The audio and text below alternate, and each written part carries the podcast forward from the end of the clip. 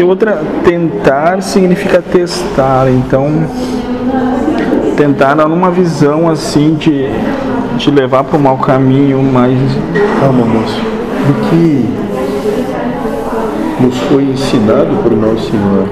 Aquele que tenta é aquele que, na realização, não está preocupado no que vai fazer. Aquele que faz, sabe bem o seu propósito. O que tenta, qualquer coisa, o que faz, realiza. Sim, não, tu, falou no sentido de tentar e não realizar, né? Mas eu, eu tô falando no sentido de tentação.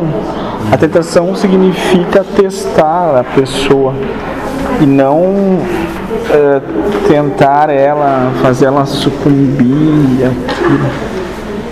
Mas o que, que, o que, que Deus é quer? prova. Sim, é, é- uma tentação.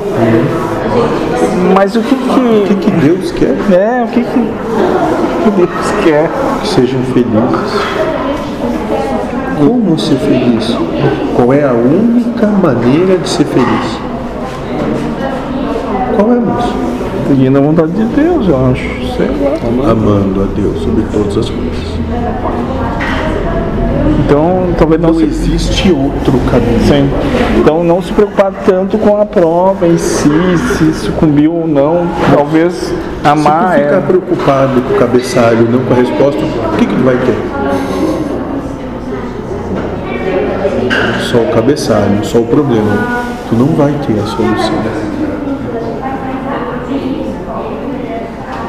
Seja a solução, seja o verbo amar.